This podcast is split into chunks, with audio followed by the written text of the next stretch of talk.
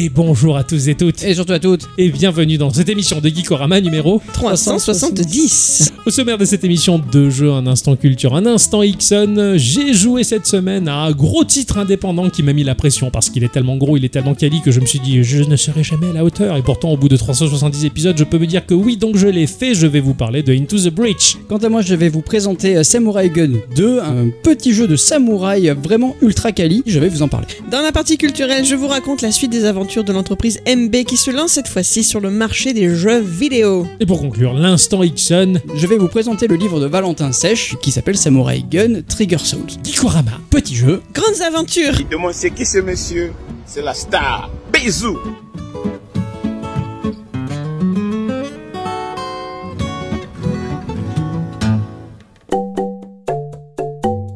Alors Bon alors, mon cher Ixon Alors, comment ça va Ah, mon cher Ixon, il va bien dans ce Oh nouveau là studio. Là, ah bah oui, c'est pas ça un studio, euh, c'est un appartement trois pièces, euh, Pardon, avec un peu de soleil, euh, Non, tout ça. Non, non, non. Orienté plein sud.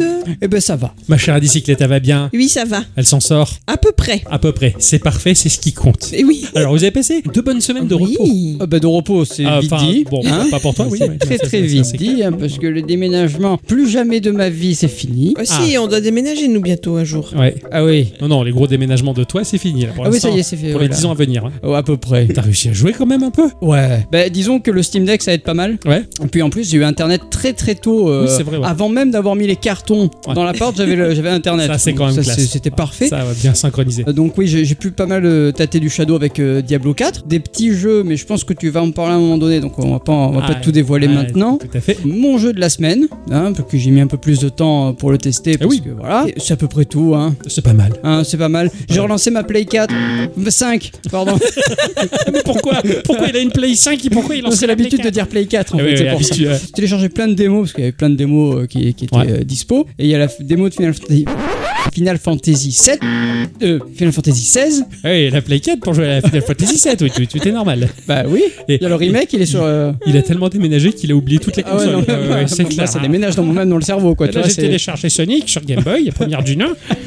Donc Final Fantasy 16 sur la PlayStation 5. Yep. J'ai à peine eu le temps de te toucher au jeu. Mais voilà. Et vous? Ah, Moi, j'ai rien fait, moi. Ah, rien fait. Oh, Pendant deux semaines. J'ai réfléchi, hein. Ah ouais. ouais. Bah, elle dort beaucoup, hein. C'est ça. Ah l'hiver, ouais, mais non bon. Et je lis. Tu lis. Oh, il faut absolument que je te fasse tester un jeu. Tant que c'est pas Dordogne, ça va. Non, non, c'est pas Dordogne. Ah ouais. C'est vrai que j'ai testé Dordogne. Ah Ouais, Voilà, j'ai fait le deux premiers chapitres. ça t'a gonflé. C'est pas que ça me gonfle, c'est que bah je pense que j'étais surtout pas dans le mood en fait. Ah, Parce que tu dois faire des gestes, et ben alors, c'est toujours l'éternel problème. Je sens venir le jugement. Oui, nénette, qu'à t'y faire à la manette.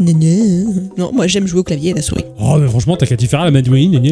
Et du coup, c'est vrai qu'à la manette, je suis pas assez à l'aise pour jouer avec le Xcloud. Apparemment, tous les jeux sont à la manette. Donc ça veut dire que même si on joue à Sea of Thieves avec le Il faut Xcloud, y jouer à la manette. ce ouais. sera à la manette. On pourra pas y jouer clavier On peut pas souris. jouer Ah. clavier souris, ouais. Et du coup, donc j'ai testé Dordogne avec ce système-là. Et effectivement, bah, il y avait des moments où genre tu devais ramasser une clé par terre. Il a fallu que je m'y prenne 3 4 fois. Et au bout d'un moment, ça me gonfle quoi. Dans la vraie vie, je mettrais pas trop 4 fois pour mettre une clé dans une putain de serrure. Donc Ouais, ça me ouais. fatigue. Ça dépend. ça dépend. Bien beurré, je suis sûr que. Ah oui. oui, oui, même pas Comme une bourré, euh. tartine. Après, c'était très beau, la peinture, tout ça. Mais bon, voilà. De partir tout ça, et hop, elle s'est torchée, quoi. C'est la partie narrative qui m'a un peu saoulé, quoi. Moi, j'ai pas, vu assez loin. Je te dis, j'ai fait que les deux premiers chapitres. Donc Bah, euh, c'est difficile à du début, ça m'a un peu gonflé. Oui, on va repartir dans le passé parce que j'ai des traumas, machin. Oh putain, ça, ça fait vraiment euh, film français, euh, tu vois, merdique. enfin, je veux dire, film français que j'aime pas. Voilà. Et donc, c'est que ça ça m'a un peu saoulé. Après, euh, esthétiquement, ça a l'air très joli, Oui. c'est sûr. Voilà. Ça a l'air très joli. Il faut Donc, voir. ça Faut mériterait, je pense, de se pencher un peu plus sur la Exactement. question. Mais pour voir. En l'instant, étant dans le bon mood. exactement. pense. Voilà. Alors que moi, de mon côté, euh, j'ai fait que jouer à mon jeu de la semaine. Ah oh. Voilà, jouer essentiellement à mon jeu de la semaine, donc que ce soit sur le mobile, que ce soit sur euh, la Switch en tout cas, puisque je l'avais chopé là-dessus. J'ai fait que jouer à ça, un peu de Binding of Isaac. J'ai Ah ouais. faire deux runs. Ah ouais. C'est pas mal, mais euh, Oui, j'étais bien. trop occupé à faire euh, mon jeu de la semaine. Donc en soi, non, j'ai pas fait grand-chose, si ce n'est euh, regarder euh, avec plaisir le petit Nintendo Direct. C'est vrai. eu, Qui était euh, plutôt sympa, qui nous annonce un beau Mario et les Ouais, carrément. Ça, c'est incroyable. Et Mario RPG a l'air cool aussi. Ouais, alors il est trop bien. Déjà de base, il est génial. En tout cas, l'Opus Super NES était génialissime. Et euh, là, franchement, il est trop beau. Et donc, ça, j'y passerai pas à côté. Le personnage tactique qui t'a plu, toi, ou pas? Je suis tiraillé un peu. Parce que je sais pas si je... il y a tellement de jeux qui arrivent, il y a tellement de choses, il faut que j'arrive à gérer les priorités. bah, Donner son cœur à un jeu et à un autre et à un autre, ça, fait, ça Eh. fait beaucoup. Hein, ça fait des petits bouts de cœur après. Eh ben ouais, T'aimes pas assez. Hein. Après, c'est quart de cœur, tout ça, C'est enfin, ça, c'est compliqué. On n'est pas bien. Avant de rentrer dans le vif du sujet ah, et nos petites chroniques respectives que l'on Oui. a travaillé avec passion tout au long de la semaine, on va faire comme à notre habitude un petit tour de table afin de vous partager deux news chacun. Qu'est-ce qui vous a plu au cours de ces deux dernières semaines? En mars dernier, je vous faisais part dans une de mes news qu'un nouveau jeu Tintin était en développement chez Microïd. Tout à fait, avec euh, on voyait dans les pyramides, non? C'est ça, voilà, Ouais, avec euh, vrai. le doux nom de Tintin reporter, les cigares du pharaon, et pas les cigales du fanfaron comme dirait mon papa. Ah, mais sans plus de précision. Mais bien sachez qu'il y a d'autres infos un tout petit peu hein, sur le jeu, mais quand même sachez qu'il y a une édition limitée. Ah. Il y en a même deux. hein, mais Ah. la big, la plus chère, la collector, coûte quand même 189 euros. Ah ouais Euh, pour un jeu Tintin, c'est rigolo, mais ouais. il y a du coup un steelbook, trois cartes postales, un carnet de notes, un artbook de 160 pages et une figurine qui, ma foi, m'a l'air assez quali sans forcément casser trois pattes à un canard. Ouais. Ça reprend le style graphique de, de Tintin, Tintin, ouais. bien que les poils de Milou soient un peu bizarres sur la figurine, ouais, je sais pas. En mode caniche ou... Ouais, ouais, ouais, je, sais pas, je sais pas ce qu'ils ont essayé de faire, mais ça. un peu de relief, mais j'aurais préféré peut-être un Milou standard, tu vois, sans forcément le relief Ouais, sur. ouais, ouais. En fait, le plus cher, c'est le droit de licence à Moulinsart. Hein. Ouais, je pense que ça hein. doit ça. Si ça, casse, si ça casse pas trois pattes un canard, est-ce qu'au moins ça casse l'oreille? Euh, non, même Ah, pas. Même pas, alors la Même pas. figurine elle est pas belle. Enfin bref, le jeu doit sortir d'ici novembre 2023. Ça c'est à voir parce qu'il y a toujours rien qui a été dit sur le jeu. Ouais, à c'est part clair. la collector, bon. Outre euh, de chez Microïd également euh, Goldorak, Goldorak qui a l'air terrible, qui a- je vois des, des- Sûr. des images de, de gameplay qui ont l'air vraiment très sympas. C'est vrai que Tintin, eh, à voir. Il surfe vachement sur la, la nostalgie, mais sûr. c'est pas plus mal s'ils le font bien. Vous connaissez mon amour pour Arte, la chaîne culturelle franco-allemande? Globalement, ouais. Vous savez d'ores et déjà aussi qu'on leur doit quelques jeux vidéo plutôt sympas. J'ai d'ailleurs découvert qu'on leur devait une magnifique adaptation du Frankenstein de Marie Shelley. Et c'est ça que j'ai commencé un peu à regarder sur Steam. Je me suis installé Steam sur le Mac. Waouh. Ah ouais. Je l'ai lancé. Ah ouais. Oh. J'ai téléchargé le jeu. Oh. Et la ça se démo lance d'abord. D'abord la démo, j'ai fait toute la démo. Ah, alors ça, ça- si t'as fini la démo, c'est que le jeu est bien. Et c'était pas mal du tout. C'est très joli, c'est tout en aquarelle, effectivement, ex- exactement un peu comme à la Dordogne, plus joli. Ah ouais. D'accord, Plus ok. joli que Dordogne. Vraiment, j'étais ultra charmé. Voilà, donc Ah à voir ce que ça va donner avec le temps, mais effectivement, magnifique. J'espère que t'en feras un sujet parce que je, je veux pas jouer à ça tant que tu m'en as pas parlé. Mais donc là, je veux vous causer d'une autre adaptation vidéoludique d'un autre roman, à savoir un classique de Vernon Sullivan intitulé To Hell with the Ugly. Vous savez qui c'est, Vernon Sullivan? Alors je connais un Vernon, je connais un Sullivan, mais pas les deux en même temps. Moi, j'avais compris Verlaine Sullivan. Ah ouais, non, Je- c'est pas- Je, je savais pas que. Vernon. Je savais pas que Verlaine s'appelait Sullivan, tu vois. Non, c'est un pseudo utilisé par Boris Vian pour se faire passer pour un auteur américain. Ah. Eh oui, son roman J'irai cracher sur vos tombes a par exemple d'abord été publié sous ce nom de plume, mais bon, là c'est pas le sujet. Ouais, Passons. d'accord. Dans cette adaptation coproduite par Arte France et le studio La Poule Noire, sous la forme d'un jeu d'aventure en point and click assaisonné d'éléments de visual novel, l'intrigue se déroule dans le Los Angeles des années 50, avec des phases d'infiltration et des énigmes à résoudre. Le personnage principal, qui s'appelle Rock Bailey, a décidé de ne pas perdre sa virginité avant ses 20 ans et doit résister à la tentation tout en enquêtant sur un meurtre. Eh, Pas facile, hein, comme speech de départ, Ouais, vous en conviendrez. Les combats au tour par tour semblent intéressants, mais ne sont pas essentiels pour l'intrigue, et moi ça j'aime bien. Ce qui marque dans ce titre sorti fin mai, c'est qu'il est magnifiquement illustré avec des couleurs orangées et une bande son jazzy qui convient parfaitement à l'ambiance. Apparemment le jeu est un peu court, hein, un peu plus de 4 heures, mais vaudrait néanmoins le prix proposé à moins de 20 euros sur les différentes plateformes possibles et imaginables, car il offre une aventure narrative interactive de qualité. Est-ce que je vous montre la bande-annonce vite fait ou pas? Ah ouais, Ouais, je tu veux, ouais. Allez, par- Pour que vous ayez un avis sur le graphisme. Oui, oui, oui, tout à fait, je vois tout à fait, je l'ai vu passer, je trouve que le style graphique est très très chouette. Absolument. Carrément, ça a l'air génial. Un côté dessin animé et... C'est ça, ouais, carrément. Bien, bien que le monsieur a de très longues jambes, je trouve. Ouais, Ouais, ouais, ouais. Il y, a- il y a un parti pris dans le- les proportions des personnages qui est assez particulier, mais par contre l'animation est trop, trop Oui, belle. carrément. Ouais, ouais. Et là, j'avoue que c'est c'est super chouette, quoi. Voilà, donc à voir. Écoute, apparemment c'est pas mal. Ouais. Ah bah oui, oui. Bah, si tu peux faire quelques jeux, ça peut être sympa. hein. Bien sûr. Peut-être qu'un jour on aura des geekos où il y aura trois jeux directs. Ah hein. ouais. Bon, bon, bon, Pas bon. d'instant culture, hein, le geeko con, quoi. Le geekocon. C'est c'est la convention, la geeko, la geekocon. et, et là, c'est classe, Et non quoi. pas la geekocom. Hein. Ouais, ouais, Oh, c'est et pas- ça va. présenté, comme l'avait dit euh, ce cher X-Voto, par ce cher Octocon. Ah, ça, je m'en rappellerai, mec. Ah, J'ai pas oublié.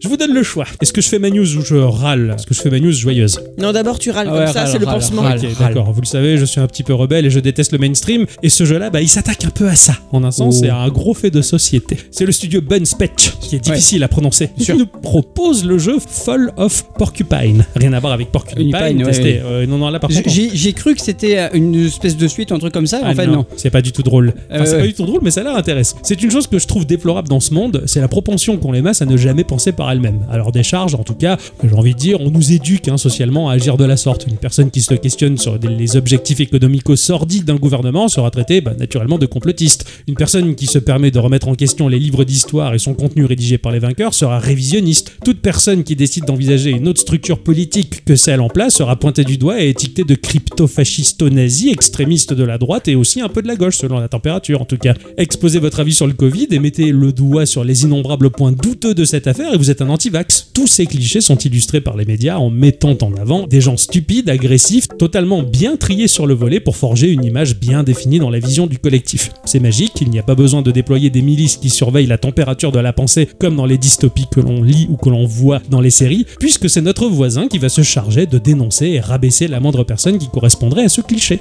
Et hop, la délation de la moindre ébauche d'opposition au système est légalisée, fonctionne drôlement bien, moi je dis bravo, hein, c'est bien géré quand même Mhm. tout ça. Et pendant ce temps, bah, tout se pète la gueule et tout merde correctement. Et puisque le mainstream n'en parle pas massivement, bah, les masses ne s'en préoccupent pas. Je vous donne l'exemple du système de santé, par exemple. Le budget de l'hôpital est tel qu'aujourd'hui, le moindre bâtiment hospitalier ressemble à une représentation des conflits des années 90 au Koweït.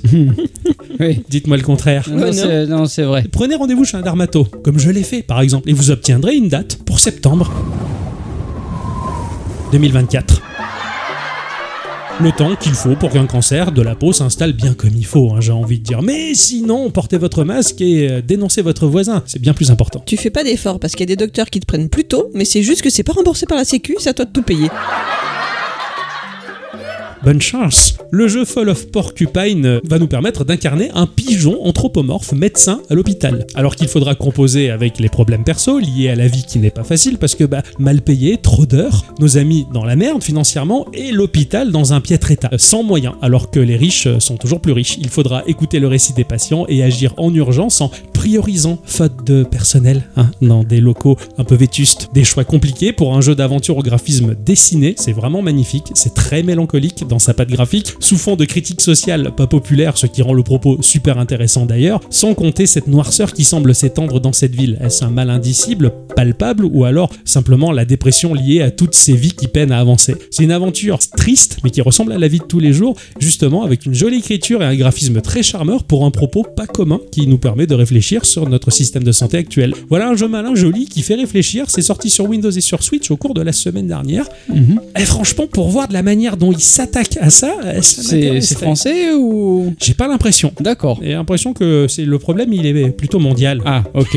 Comme quoi, les petits studios, eh ben, ils montent petit à petit les échelons. Et dernièrement, c'est Motion Twins qui a annoncé que son Metroidvania Dead Cell allait être adapté en animation sur la plateforme ADN. Oh, super. Truc de fou. Euh, oui. Elle est euh, à creux elle dit. Bien sûr.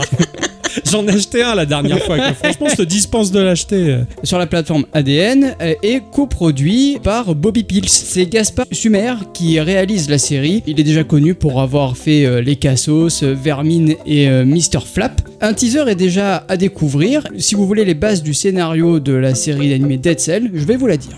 Sur une île maudite, rongée par une étrange peste appelée mal-être, un roi fait développer un remède par ses alchimistes afin de sauver son peuple de la maladie. Mais le remède transforme les habitants du royaume en monstres. Il décide alors de créer une armée en utilisant ce fameux remède, mais très vite la situation devient incontrôlable. La prophétie euh, révèle l'avènement d'un héros immortel à la tête enflammée qui ramènera la paix en tuant le roi démon, responsable de ce chaos. En vérité, trouver le remède au mal-être, il s'en tape. Ramener la paix, il veut surtout qu'on lui la foute.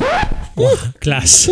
Voilà, la série animée, elle va arriver en 2024 sur ADN d'abord et uniquement en France. Elle sera composée de 10 épisodes de 7 minutes. Et je trouve ça, cool. C'est super. Alors, déjà, la plateforme ADN est géniale. Ben oui. C'est pas cher. L'abonnement est vraiment, vraiment pas cher. Et en fait, ils sont en train de bouffer, eux et Crunchyroll, ils sont en train d'enlever à Netflix les animés. Euh, ouais, Ils sont en train de gagner parce qu'ils sont, ils sont pas chers et les gens se, se jettent Bah, dessus. et- Quelque part, c'est un peu dommage quand même, parce que du coup, tu- ton abonnement Netflix, il est amputé de quelques trucs. Ouais, ouais, c'est- clair. Mais bon, vu qu'ils perdent des clients, autant en profiter. Elle est sur Et- ADN. Ouais. Est-ce que la patte graphique, elle est semblable au trailer des Dead Ouais. Cells? Oh putain, ça tue. Parce qu'il y a un côté un peu comique là-dedans. Oui, j'aime mais j'aime beaucoup aussi. C'est très franchouillard en Ouais. fait. Ah, ah, je suis à fond. Ah, vraiment, je suis à fond. J'ai coupé mon abonnement ADN parce que j'ai fini de regarder les Dragon Ball et Dragon Ball Z. Peut-être que je vais le reprendre du Ouais, coup. en 2024. Ah oui, bon, 6 euros le mois, ça va. Oui, ça va, ouais. Tu as été en plein dedans, mon cher Ixon. Tu es bien placé pour savoir que lorsqu'on change d'appartement, qu'on achète un nouveau meuble ou qu'on repense la disposition de son intérieur, les gros meubles sont souvent un cauchemar. Oui. Heureusement, Ikea, la marque suédoise, a encore une fois surpris son public avec l'innovation de son laboratoire de recherche et de design indépendant Space 10. Bon, Space 10, je suppose. S'ils pouvaient baisser leur prix, ce serait pas mal aussi. Achète un meuble en massif, tu verras qu'ils sont pas chers. euh, 200 balles, 300 balles pour une table. Eh oui, achète la table en massif, tu verras. Oh, mais C'est non, pas cher. non, ils font pas. La société a financé ce laboratoire dans le but de s'adapter au changement de la société et de proposer des solutions innovantes pour l'intérieur du futur. Rien que ça. Leur dernier projet, c'est un canapé révolutionnaire qui peut tenir dans une grande enveloppe. Hein Tout à fait. Un canapé qui peut être replié et glissé dans une enveloppe mise sous vide. Ce canapé léger, modulable et biodégradable a été créé grâce à l'intelligence artificielle qui a permis de, je cite, libérer le canapé de sa forme historique. D'accord. Oh. Les équipes de Space 10 ont travaillé avec l'aide de plateformes comme Runaway ou Midjourney pour répondre à la question de savoir comment fabriquer un canapé facilement transportable. Le canapé dans une enveloppe, car tel est son nom, dispose d'un cadre en aluminium recyclé, de tissu en cellulose et d'une mousse en mycélium produite à partir de champignons. Il offre une multitude de formes avec ou sans accoudoir, avec ou sans dossier et le mieux, c'est qu'il peut être entièrement replié sans utiliser d'outils ni de compétences en bricolage et il ne pèse que 10 kg, ce qui le rend facile à déplacer. Ah oui, effectivement. Bon, c'est presque dommage parce que le canapé dans une enveloppe n'est pas destiné à être commercialisé en l'état. Il ne s'agit que d'un concept qui a pour ambition d'ouvrir les débats sur la place de l'intelligence artificielle dans la création de l'intérieur du futur. Ce que j'ai vraiment trouvé intéressant aussi, c'est donc la vision de l'intelligence artificielle qu'a eu cette équipe, l'utilisant comme un collaborateur créatif. Le robot n'a pas apporté la solution toute faite sur un plateau, mais a permis un vrai travail autour de différentes possibilités et ça les a sortis de leurs euh, petites Leur- habitudes. de quoi. leur- Voilà. vision, hein, carrément. ouais, Et c'est, tu- tu vois le truc comme ça, tu dis ça a pas l'air très confortable parce qu'ils ont choisi une drôle de forme de présentation. C'est comme, tu vois, ces canapés romains avec euh, deux petits accoudoirs Ah oui. euh, Ah oui, sur lesquels tu t'allonges. T'as rien pour te mettre le dos, tu peux pas t'asseoir. Ouais, tu vois ce que ouais, je veux dire c'est voilà. ça, C'est ça, ouais. Ils ont choisi un peu ça pour le présenter, alors que finalement t'as la version où t'as un dossier, ça a pas l'air si mal. Quand tu sais que le machin il tient dans une enveloppe. Ah ouais, c'est Ce- clair. ce- cela dit, pour les trucs du futur, j'ai vu un truc un peu rigolo. C'est qu'il y avait, euh, ils ont inventé le papier du futur, Avec l'aluminium, enfin Euh, du métal le dessus. métal liquide. ouais. Ah ouais. Qu'ils arrivent à coller dessus, ouais. J'ai un peu regardé ce news du aussi. Euh, J'ai vite fait regarder, je me suis dit non. En fait, ils veulent s'en servir pour mettre dans des nanorobots. En fait, ça sera du métal tellement fin que tu pourras le plier, le déplier à volonté. Ils veulent s'en servir pour mettre dans des petits robots qui potentiellement pourraient intégrer ton corps. Ouais, d'accord. Voilà. Ah, ils y travaillent là-dessus. Voilà, c'est ça. Incroyable, hein. putain, c'est pourri le futur. Je vais vous parler du studio Humble Mill qui propose, et non pas MILF, Ouais. qui propose Oblivion Over, oui. Override. Ah Ça, oui. Ixon, il a testé en début de semaine. Sur le Discord avec ce cher Pierrot et ce cher Kotran qui sont forts pour animer et parler politique. hein. Super. Le Metroid Rogue. C'est ça que ça sent pour moi ce jeu. Eh ouais. Et ça, ça court pas les rues. Alors, Rogue dans, le, dans les niveaux, Bon. pas les boss. Voilà, Non. les boss apparemment ils sont dans un ordre bien précis. Pourtant voilà ce que propose ce titre ultra maxi classe de ouf. Dans cet univers futuriste, les machines ont pris conscience de leur propre existence, c'est ce qui va arriver avec les IA et quand elles vont comprendre qu'elles sont vraiment nazes, elles vont disparaître d'elles-mêmes. Alors que le monde semble un dédale technologique à la dérive, ces machines ont pour but de retrouver le code Oblivion, sorte de saint graal numérique que les hackers ont emporté avec eux au plus profond de la mégastructure tentaculaire et cyclopéenne. Au travers un rogue à la génération de level particulièrement fine, nous allons incarner une machine au style ninja ultra badass qui se doit d'aller au fin fond du monde pour trouver ce saint code. Apparemment, c'est la grande quête. Visuellement, euh, c'est une euh, fracture de la rétine assurée tellement que c'est beau. C'est très très joli. C'est de la Effectivement, 2D. c'est Très très joli. Qui joue de la 3D pour offrir des parallaxes et une profondeur incroyable. C'est dessiné et infographié à la main. C'est fluide, c'est riche en détails, c'est décodé. Comment c'est beau. Vraiment. Manette en main, c'est excellent. La maniabilité semble être aux petits oignons. Ixon le confirme. Une vingtaine d'armes sera mise à notre disposition pour euh, des movesets différents, des upgrades de perso pour atteindre des zones particulières, de l'action, des réflexes, des cornets de glace et une histoire bien sympa dans ce titre ultra soigné en accès anticipé à 15 balles sorti sur Steam pour l'instant. Alors, petit truc de plus, c'est que les persos sont géné pas générés aléatoirement, mais en fait, t'as un personnage à chaque fois différent. Tantôt, il a une hache, tantôt, il a, un- il a, des, il a des sabres, tantôt, il a autre chose. Enfin bref, et c'est dur. Le jeu est très dur. Il a l'air. Le Ouais. premier boss, j'ai buté. Euh, Peut-être que je vais pas mettre la pièce finalement. Parce qu'à un moment donné, il arrive, il a une espèce de, de poutre, mais gigantesque, qui fait la moitié du. enfin, même pas les trois quarts de, de, de l'écran quoi. Ouais. Et il faut que tu esquives ça. Enfin, c'est- c'est un- Ouais. incroyable, imbitable, c'est génial. Moi, j'ai surtout retenu les cornets de glace. oui, je m'en doutais. Oui, T'es dans ta période et c'est pour ça que j'ai mis ce mot insidieux dedans. ça a bien marché. Ça marche. Je veux, s'appelle les cornets de bif. je veux de la glace. Cornet de bif, là, c'est pas mal. Les enfants, Eh, Cette semaine, je vais vous parler d'un jeu. Je suis désolé, ma pauvre bicyclette. Je t'ai peut-être un peu cassé les burnes. Non. Non, ça, je suis expansif. et j'ai tellement pris mon pied que franchement, je me suis dit, je pourrais devenir moine et ne plus avoir de vie sexuelle. C'est pas grave, parce que ce jeu, il existe et ça compense tout. Tu sais que quand tu deviens moine, tu dois prier, hein, pas jouer aux jeux vidéo. Ce jeu est tellement sain. C'est un jeu apotropaïque. J'ai joué à un jeu qui est bien connu, mais pas assez, qui s'appelle Into the Breach. ah, C'est sorti sur PC, c'est sorti sur Mac, c'est sorti sur iOS et Android par le biais de l'édition de Netflix, c'est sorti sur Nintendo Switch, c'est sorti à peu près à 15 balles. d'accord. Ce jeu, il est proposé et édité et développé par le studio Subset Game qui a été fondé en 2012 à Shanghai par des anciens de chez Tuka Game qui se sont dit euh, y en a marre. Ils ont claqué la porte des gros studios parce que bah, pas assez créatifs à leur goût. Ils visent systématiquement des jeux qui doivent se vendre auprès du plus grand nombre au détriment de la créativité. Ils se sont barrés, ils ont monté Subset Game et puis tiens les mecs. Ouais. Deux chefs de file euh, pour ce studio, il y a Justin Ma et Matthews Davis et ils ont deux jeux à leur actif, le grand, l'excellentissime, le fabuleux Faster Than Light, FTL, et Into the Breach qui est sorti quelques années après, cinq ans après, et qui se trouve un peu dans l'ombre de FTL qui est génialissime. Mhm. Euh, Fas- Faster Than Light, c'est une pépite, enfin tout le monde en convient, tout le monde le dit, ce jeu indé c'est un incontournable. Into the Breach, eh ben, il a un poil de cul moins connu, D'accord.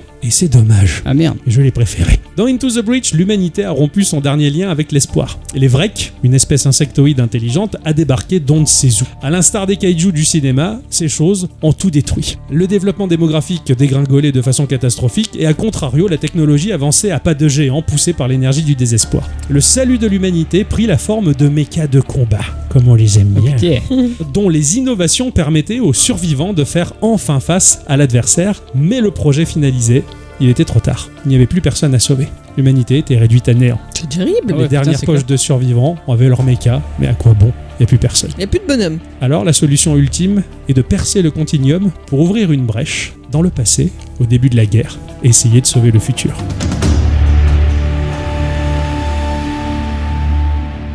Ah, le postulat, Ah il ouais, me- j'avoue il me- que- il me fait ouais, rêver. ouais. Un peu à la Terminator, non? Exactement. Voilà. On est dans le futur mort, on est les derniers humains, on ouvre des brèches, on retourne dans le passé, on va essayer de sauver. Eh oui. Et ça, putain, rien que le début, eh, j'en ai les poils encore. hein. Et pourtant, putain, j'ai vu le début plein de fois.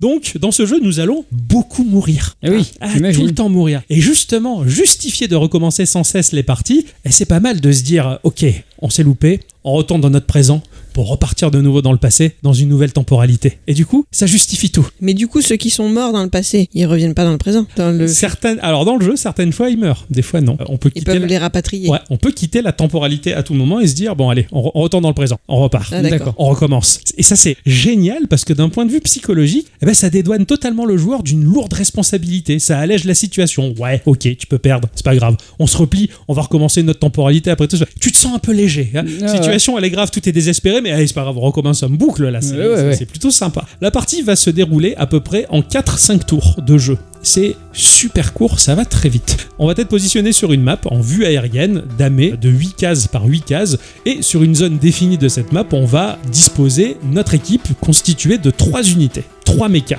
De base, on va avoir un trio de mechas qui va être fourni, et je vais citer celui-ci comme exemple de base pour ce test, qui vont s'appeler les marche-failles. On va avoir un mecha bipède, exactement à la Mhm. batte labor, hein, c'est Ah ouais, ouais. mon préféré. C'est le, le bipède, c'est mon préféré, c'est le robot, c'est euh, Pacific Rim, ce genre de truc c'est Goldorak quoi. qui lui va devoir combattre essentiellement au corps à corps. On va avoir un méca chenillé qui est l'équivalent d'un gros char d'assaut, donc qui peut se déplacer, et qui peut tirer de très loin, dont le tir va traverser l'intégralité de la map. Et on va avoir un quadripode longue portée, c'est une espèce de, de grosse canonnière, c'est la grosse Bertha montée sur quatre patouilles. D'accord, ok, pitié. Euh, c'est trop. Et lui, il a une particularité géniale avec son tir, mais ça, je vais y venir plus tard. La grosse Bertha sur quatre patounes, quoi. C'est super. Cette image. comme ça que je le voyais en fait.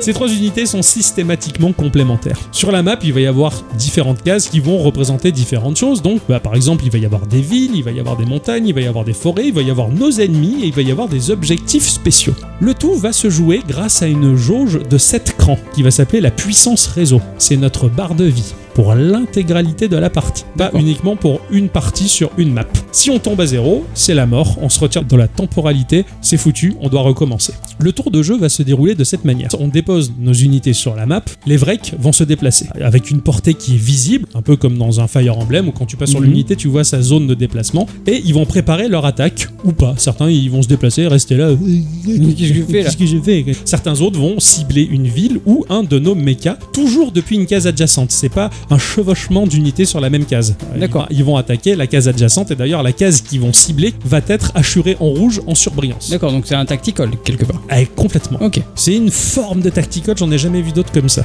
On va voir chiffrer les points de dégâts à venir et après, ça va être à notre trio de se déplacer, à nous de jouer. On peut déplacer et tirer ou pas tirer, mais si on tire, on ne peut pas se déplacer après coup. Et Ça, c'est hyper. Ah ouais, d'accord. Il faut vraiment y réfléchir, vraiment l'ordre dans lequel on agit. Et là, c'est magique. Si on va tirer sur un vrec, sur un adversaire, il va systématiquement glisser sur la case adjacente dans le sens du coup donné. Bah, tu vas frapper, euh, je dis n'importe quoi, plein nord, bah, l'unité, bah, elle, va, perdre des PV se décaler plein nord. D'accord, ok. Ce qui fait qu'elle peut percuter des éléments sur la map. Elle peut percuter un autre vrec s'il y a deux adversaires qui sont côte à côte. Si tu vas le frapper pour qu'il cogne l'autre, bah, celui qui prend l'attaque va perdre plus de PV, va cogner l'autre qui va perdre un peu de PV. D'accord. Ou alors bah, il va simplement glisser et se déporter sur la case d'à côté. Soit tu peux le faire percuter une montagne. Ok. Alors, la montagne, en deux coups, elle se brise totalement pour devenir une case accessible. Mais tu peux faire en sorte que le vrai qui bah, il cogne la montagne, il se bat comme ça, il perd les points de vie et tout, c'est trop bien. Attention en l'occurrence de faire en sorte de ne pas cogner un vrec sur une ville. Car effectivement, tu peux faire un tir, mais si derrière lui il y a une ville, bah, il va cogner la ville,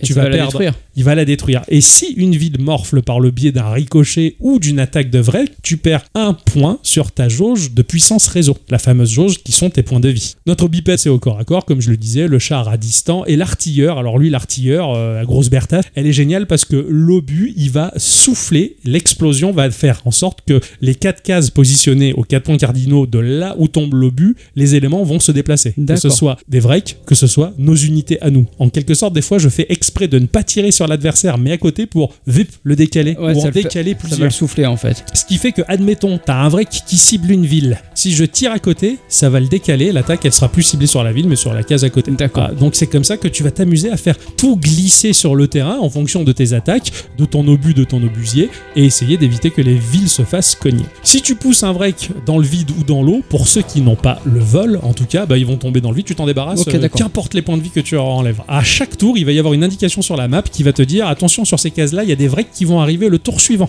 Tu vois que le sol il se fissure et qu'il y a une petite flèche qui pointe vers le haut. Si tu pousses un vrec sur une de ces cases, au moment où les autres vont vouloir sortir, s'il y en a un au-dessus, bah, il va perdre un PV et l'autre ne sortira pas. Ça limite la prolifération. Ah ouais, excellent. Si par contre c'est un de tes mechas à toi qui est positionné sur une case, bah, il va perdre un PV en l'occurrence. Mais des fois, euh, l'invasion elle est tellement grosse que je fais attends, est-ce que je sacrifie un PV d'un de mes mechas pour éviter qu'ils arrivent en masse? Donc ça se réfléchit. La priorité absolue, elle reste en tout cas de protéger les villes, quitte à utiliser un de nos mechas comme bouclier pour éviter que les villes morphent parce que bah, ça, ça nous fait perdre des PV. Vient ensuite dans le tour de jeu la résolution. Donc la résolution, c'est d'abord vont se déclencher les événements climatiques s'il y en a. Tu vas voir sur euh, certaines cases, certaines maps, bah, par exemple un petit éclair qui veut dire que là la foudre elle va frapper un moment. Si tu pousses un break sur cette case, bim, il va crever. Si Ouais, c'est ouais. ton méca, il crève. Parfois il y a d'autres événements euh, climatiques comme les effondrements de sol ou alors les raz de marée. Alors les raz de marée c'est sympa, c'est la flotte qui avance au fur et à mesure. Les Vrecs, eux, ceux qui ont les papates sur le sol, ils se noient. En l'occurrence, tes mécas, non, ils se noient pas. Mais Bah, ils ouais. peuvent pas tirer quand ils sont dans l'eau. Faut Ah. vite les en sortir. D'accord. Petite subtilité encore. On peut voir également à l'avance l'ordre d'attaque des Vrecs de manière à échafauder des stratégies. Admettons, il y a un Vrek qui va attaquer en premier, un autre qui va attaquer en deuxième, le second va frapper une ville. Si je fais glisser le premier pour que son tir touche le second, s'il avait qu'un PV, il va tuer celui qui devait tirer en deuxième sur la ville, donc t'as sauvé la ville. Tout se calcule. Ensuite vient euh, l'émergence des Vrecs, ceux qui peuvent en sortir, tout du moins. Ils vont se positionner, le tour est fini, on recommence. D'accord. Ça fait long comme ça sur le papier, mais en vrai, ça se passe assez Oui, vite. je, je c'est plus long à expliquer qu'à faire. Oh oui, oui. Et 4-5 tours, euh, ça va très vite. Mais alors, chaque tour, ça va te demander une putain de réflexion intense. Tu vas rester bloqué à tout calculer, essayer d'optimiser au maximum pour essayer de trouver le meilleur déroulé. Sachant que par partie, tu peux rebooter un tour une seule fois. Donc, tu as une chance de rebooter. Si tu vois que tu t'es merdé, que la Ouais, ville va ouais. en fait, tu vas, bah non, je recommence. Mais c'est une fois et il faut l'utiliser avec parcimonie, ce truc-là. En vous racontant tout ça, j'ai juste effleuré le gameplay qui se dévoile, mais d'une richesse incroyable. Tout est parfaitement pensé avec une intelligence si raffinée. Et pour moi, c'était du sucre pour les cerveaux. Je me suis régalé, c'était hyper addictif, c'était génial. Au fur et à mesure, tu vas débloquer des chefs d'escouade avec des caractéristiques particulières que tu vas placer dans le méca que tu veux. Bon, moi, c'était toujours dans le bipède, et mon préféré, c'était celui que j'appelais Ixon Ah, ouais. systématiquement. Mais chacun ont des caractéristiques spéciales, comme par exemple plus 3 de déplacement au premier tour de jeu, où certains sont capables de passer au travers les ennemis, parce que d'habitude tu peux pas passer au travers si tu veux, ou alors un autre qui après une attaque peut se déplacer d'une case, ce genre de choses. Stratégiquement ça change tout. Tu choisis le chef d'escouade avec son bonus et le jeu va te générer deux pilotes aléatoires. Chacun vont level up, donc tu vois leur petite jauge d'XP et tu vas débloquer des capacités qu'il va falloir étudier parce que certaines capacités sont plus efficaces avec d'autres mechas. Il y a des affinités et avant de lancer chaque partie, tu peux dire bon attends toi tu vas plutôt piloter ce mecha et toi ici et t'essayes et tu patouilles. Si une unité meurt, si un de tes mechas meurt sur le terrain, est très respectable sur le terrain. bah, le pilote à l'intérieur va mourir, pas le mecha. Mhm. Le mecha va être hors service. La partie suivante, ton mecha sera sur le terrain, géré par une IA en quelque sorte. Donc c'est toi qui vas le bouger, hein, mais il n'y a plus le pilote et ses caractéristiques à l'intérieur. Donc tu perds plein de bonus. T'as un Ah ouais, mecha d'accord. vide, une coquille vide si tu veux. Et c'est un peu triste. Tu sais que c'était le mecha de Ixon et qu'il est mort. Et putain, Ouais. Ixon, il y a encore son odeur sur le siège. Ouais, parce que je me suis fait des films. Ah oui, Parce que chaque pilote, tu peux les renommer. Ah ouais. Chaque mecha aussi. Ah oui, Ixon, il pilotait souvent le Geekorama. Ah ouais. Ah oui, Denis, il pilotait Radioactive. Ah ouais, normal. Ça- Nana, elle pilotait le hockey. Oui, Ah, Nana ok. a piloté le Oggy. J'espère qu'il était qua- quadrupède. Eh oui. Et moi, Oui, j'en ai- c'est ça, exactement. ouais, ouais. En plus, c'est trop bien. Moi, j'en ai eu un. Ah oui, t'en as eu un, toi, t'étais le char. Ah ouais, moi, je fonce dans le tac. Euh, ouais, c'était trop bien. Au-delà de ça, le pilote a ses caractéristiques et ses atouts qui se développent, mais chaque mecha ont un réacteur à upgrader. C'est exactement de la même manière que fonctionne FTL pour le coup. On va looter de manière très rare dans des capsules dont l'origine est nébuleuse qui vont s'écraser sur la map. Donc attention, il faut pas casser, il faut pas tirer dessus, il faut pas faire glisser un break vers la capsule sinon on les casser. Ah. Faut vite envoyer un de nos mechas dessus, il va récupérer le contenu et de temps en temps on peut gagner un pilote supplémentaire et débloquer un nouveau chef d'escouade ou alors gagner des points à dépenser dans les réacteurs. C'est-à-dire que chaque mecha ont de base la possibilité de rajouter plus 2 en santé ou plus 1 une case de déplacement à condition d'utiliser un point de réacteur. En fait c'est un peu l'énergie d'un processeur que tu vas délivrer dans plusieurs organes. D'accord, ok. Voilà. Et au-delà de ça, chaque mecha ont des bonus bien particuliers, doubler la puissance, ce genre de choses. Chacun ont les siens et là aussi, il faut dépenser des points de réacteur. Ils sont très très rares, il faut un peu les looter en quelque sorte, c'est assez compliqué. Sans compter aussi qu'il y a un emplacement d'équipement parce qu'on va ramasser des armes complètement folles avec des effets complètement fous. Par exemple, une arme qui fait en sorte que tu saisis le mecha et tu le projettes derrière toi, ou des lasers qui vont traverser tous les breaks d'un seul coup. Plein Ouais, d'armes plein de- différentes, ouais. type RPG. Et là, tu te dis, mais, c'est- mais, mais c'est infini. Où, où est-ce qu'il a appris à négocier Ouais, ouais, ouais, J'ai- j'imagine. chaque méca ont des caractéristiques spéciales. Si en plus je dois les équiper d'un truc et chaque pilote a pas. Et puis je commençais à avoir le vertige. J'avais un saut hein, à côté. hein. C'était incroyable. Fais de la récup euh, de, de flotte maintenant. Ouais, ouais, Pour arroser les plantes, sympa. c'est vrai, c'était pratique.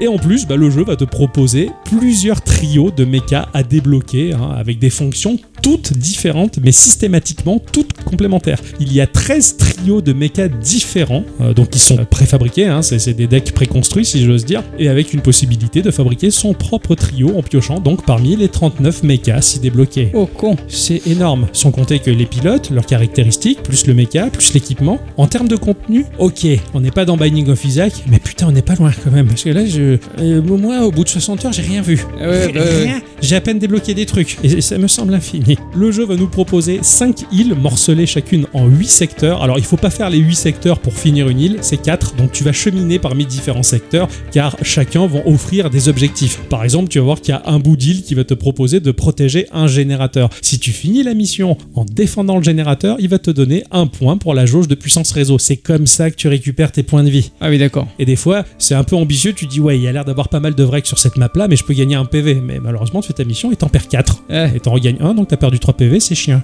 Oui, ça, j'imagine. ça se calcule. Chaque île propose leur environnement particulier. Hein. Tu as les îles tempérées euh, avec des forêts, ce genre de choses. Tu as les déserts, tu as la glace, tu as la- l'île technologique et l'île finale que tu peux faire qu'à condition que tu as fini deux îles. Mais est-ce que c'est suffisant et que tu as assez bien buildé tes personnages pour aller affronter Ah le ouais, boss ça c'est la question. Moi, c'est j'ai répondu non. Morflé direct. Visuellement, le jeu, c'est euh, du pixel art mode 16 bits, tout simple. Il n'y a aucune débauche graphique, hein. il n'y a pas de 3D folle, il n'y a pas de shader, il y a autre RTX ou quoi que ce soit. C'est même un peu sobre, on va dire. C'est tout simpliste, mais en fait, c'est pour offrir un titre ultra fonctionnel aux mécaniques complexes, traduites simplement via un graphisme et une interface aux indications, mais d'une clarté exemplaire. Tout est clair, tout est bien expliqué avec les petits traits, les schémas, les flèches, les trucs. Putain, c'est simple. Alors que ce que j'ai expliqué, ça a l'air compliqué. Euh, Le jeu, il te, visuellement, il te prémâche le boulot. C'est un plan, c'est un schéma Ikea, ce jeu, en quelque sorte, dans son graphisme. c'est compliqué les Tu schémas. sais Ikea, qu'il faut fois. être deux et toujours sur un tapis. J'ai joué sur un tapis, j'étais tout seul. quoi. Il volait bon. Euh, non, non, non, mais je l'ai pas démarré. Ah, pas la bonne clé. Cela dit, c'est un jeu qui a quand même beaucoup de charme, un peu comme FTL, finalement, c'est dans la même ligne graphique. Et puis bon, ça donne du grain à moudre pour l'imagination. Ah, moi, je- j'étais tellement imaginé dans ce mecha, avec, avec les, les petites figurines sur le tableau de bord. Ah, bah J'ai- oui, oui. imaginé leur vie à ces gens. Quand les, les obus ils partaient et tout, j'ai- joué au petit soldat. Vraiment, c'était trop bien, quoi. La BO, elle est exceptionnelle, même hors contexte. Je l'ai écoutée au boulot, je l'ai écoutée dans mes oreilles pendant la voiture, et finalement, je l'ai adoptée dans ma playlist que j'appelle lecture pour lire des livres. Ah bah oui, oui. Euh, J'écoute cette BO, elle est géniale. C'est Ben Prunty qui est aux commandes, qui a fait donc les musiques de FTL, Subnautica, qui a participé Mm. aussi à la BO de Céleste également. Donc c'est planant avec des nappes de guitare, avec du chorus. Ça m'a un peu évoqué certains morceaux de StarCraft 1. Vraiment, ça dépote et c'est hyper ambiant. J'ai vraiment adoré. Ce jeu-là, il m'a permis d'être honnête envers moi-même, en fait, et ce qui m'attire dans un jeu vidéo, ben, en fin de compte, c'est de prime abord, dans mes priorités en tout cas, et c'est pas l'immersion, c'est pas le visuel, euh, mais c'est bien la mécanique ludique. En fait, je joue pas pour mater un film, mais je joue pour jouer. en fait. Oui, oui, oui. Et ce jeu m'a permis vraiment de jouer avec mon cerveau. Je dis ça parce que sur Twitter, je suis tombé sur un thread un peu particulier de personnes qui se plaignaient que dans les jeux, mourir c'était chiant parce qu'on voyait pas d'histoire. Faudrait pas mourir et pas de difficulté. Enfin, j'ai envie de leur dire, mais putain, les mecs, euh, regardez une série. les Bah oui, dans la limite, dans ces cas-là, oui. je comprends pas. Enfin, je comprends pas trop le, le jeu, le ludisme, ça passe par l'échec et compagnie. Alors, je veux bien peut-être des jeux un peu plus simples. Lui, il est peut-être un peu hardcore pour certains, mais en tout cas, moi, mon cerveau, il a eu de la matière. Je me suis vraiment régalé. Ça a été un vrai bonheur et j'arrêtais pas de dire à, à Dicyclette à quel point ce jeu, il me faisait libérer une dose d'endorphine incroyable. mais vraiment, mais je le sentais. C'était jouissif. J'ai ah, j'avais des vagues de bien-être à réfléchir comme un con. Et quand t'agences bien ton tour, que aucune ville a morflé, que t'as perdu aucun PV sur tes mechas, ah, je me levais, j'allais sur le balcon, le torse bombé, là, j'étais fier. Ah ouais. L'allumer un cigare. Ça, c'était un putain de. Ah ouais, je fumais une clope ou un cigare, ça, c'était un tour parfait. Et je retournais au tour suivant, quoi. La mamie d'en face, elle s'est régalée. Ah bah Ah, carrément parce que Ah, je suis j'imagine. tenu. Hein. Généralement, quand je joue à ce jeu-là, je. Ouais, ouais, Ah ouais, bah le lever de drapeau, forcément. Exactement, oui, oui, pour euh, le petit Euh, chapiteau, il- tout il ça. dresse les couleurs, quoi. Tu vois, Into the Breach, c'est un gros jeu, j'avais la pression de le tester. Je me suis un peu étalé dans cette partie-là, en tout cas, j'en suis désolé. Oui, pas de soucis, étale-toi tant que tu veux. Ah ouais, mais vraiment, ah, vraiment. du Saint-Doux et tout. Ah ouais, tout, euh, le Saint-Moré. Ah ouais, J'essaie c'est de m'étaler du Saint-Moré sur le, le. Franchement, enfin, on en parlera tout à l'heure.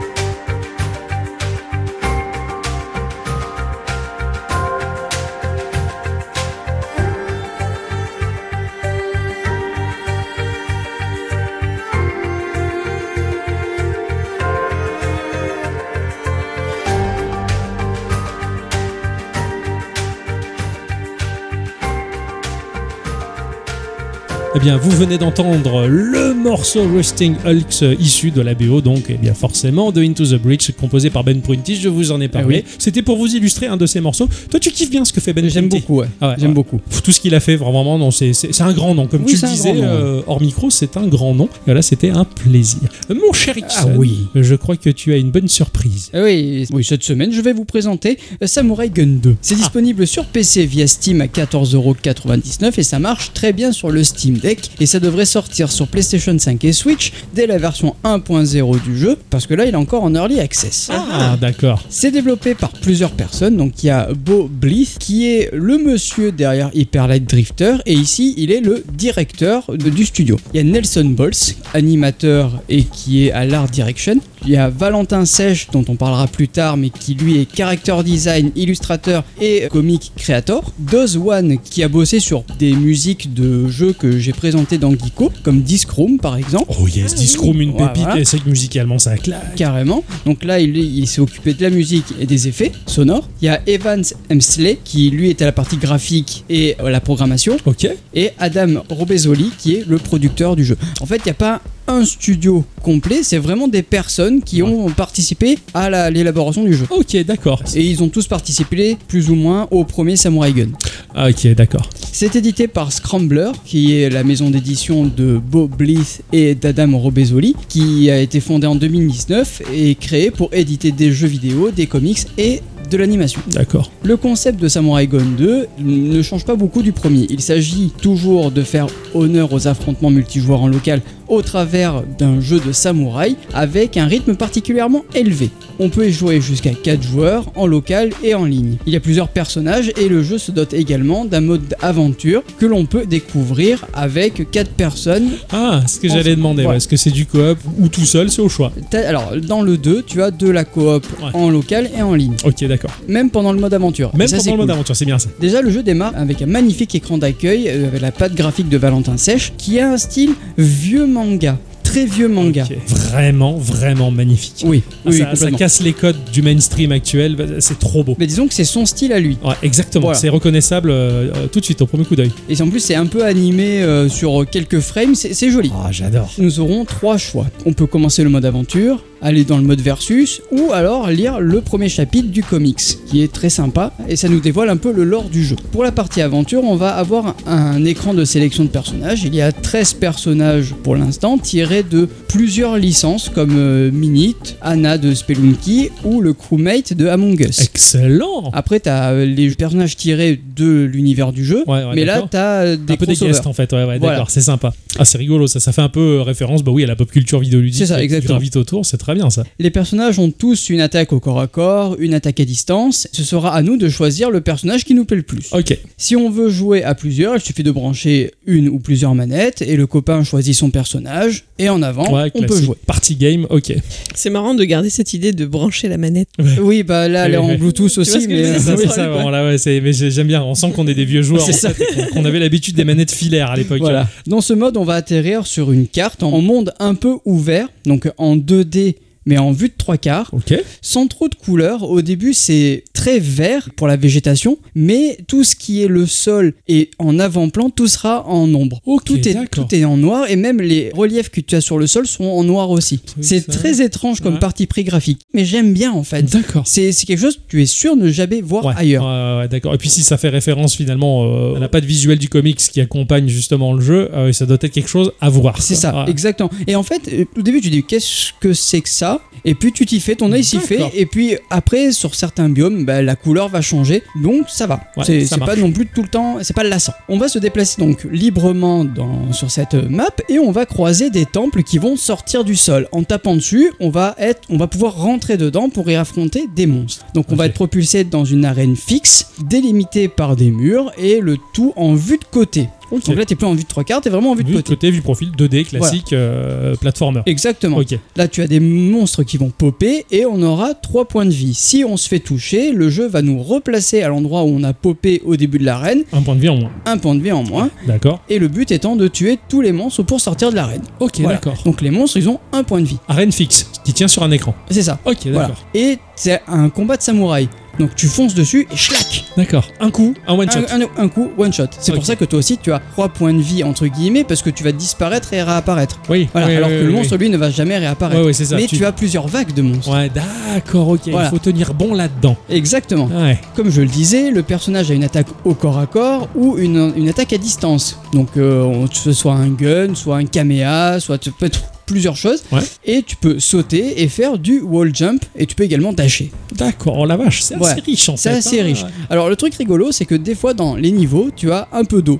Donc, si tu marches dans cette eau, eh ben, tu peux plus faire de caméa. Ah, C'est mouillé, génial, tu ça. vois. Oui, oui, La boule de feu, elle est trempée. Ah, ça marche pas. Comme dans Into the Bridge, quoi. les mecs Voilà, ils peuvent pas attaquer dans l'eau. quoi. C'est ça, Je voilà. comprends, je comprends le délire. Donc, tu vois, tu vois, tu dis, ah ouais, je vais l'attaquer, le mec qui marche au plafond, tu essaies d'envoyer ton, Ah ton non, caméa, et en fait, non, Ah, tu peux putain, pas. de la Ça va juste faire un petit pout de Ah, flotte c'est et c'est tout. génial, Ça marche pas. génial. Là, tel que tu me le décris, il y a un petit côté, euh, sans le graphisme, hein, je parle Towerfall, dans une arène fixe, ben- où au lieu de fighter tes copains, tu vas fighter des mobs. Eh ben, là, c'est un peu le même principe, et en plus, même au niveau graphisme, c'est tout petit. Sont tout petits, les mecs. Ok, bah finalement, un peu comme Towerfall. Exactement. encore. Exactement. Ah, c'est chouette. Ah, ça, ça, c'est très attirant pour moi, ce genre de jeu. J'aime beaucoup ça. Ouais. Alors, attention, toutefois, certains personnages ont une attaque distance avec des explosions. Ok. Donc, quand par exemple le caméa va atteindre un mur, il va exploser. Friendly Fire. Et oui. Ah oui. Je suis mort beaucoup de fois comme Ah, ça. putain, c'est génial. Ah, ça va être génial. Et puis il suffit qu'il y ait un petit pixel qui soit mal placé pour que ça t'explose à la tronche. et- Merde. Ouais, d'accord. Mais c'est, il faut faire attention à ça. Ouais. Les ennemis sont ultra véloces. Si au début du jeu les combats sont assez simples avec un ennemi, la difficulté va augmenter et devient assez exigeante Ouais. avec euh, de nouveaux mobs qui pourront par exemple voler, devenir invisibles, qui nous lancent des projectiles à la tronche. Ah putain, mais heureusement tu peux leur envoyer en, en donnant un coup de katana. Et Tu peux renvoyer les attaques. Ouais. Ouais, mais c'est à la frame. Ouais, c'est à la frame et tu, là tu te dis putain je suis bon là. Ouais, ah, ça c'est génial. Un peu comme Link avec son bouclier et le- les espèces de bestioles qui sortent de terre. C'est ça. Ouais, c'est ça. Tu le, repousses en fait. Ah, d'accord. Ça c'est ça c'est jouissif. Certains temples nous demanderont de ne pas tuer tout le monde, mais juste de survivre un maximum de temps. Alors là, pareil, t'as des ennemis qui vont pop un peu partout sur, dans l'arène, et on aura un timer symbolisé en bas de l'écran par un espèce de, de trait jaune. Et une fois qu'il sera arrivé à zéro, eh ben, on nous délivre du niveau, on a gagné. Ok, d'accord. Voilà. Ah, c'est cool. Et ceux-là, ils sont pas mal, ceux-là. Le dernier de l'Early Access, un peu, un peu gavé.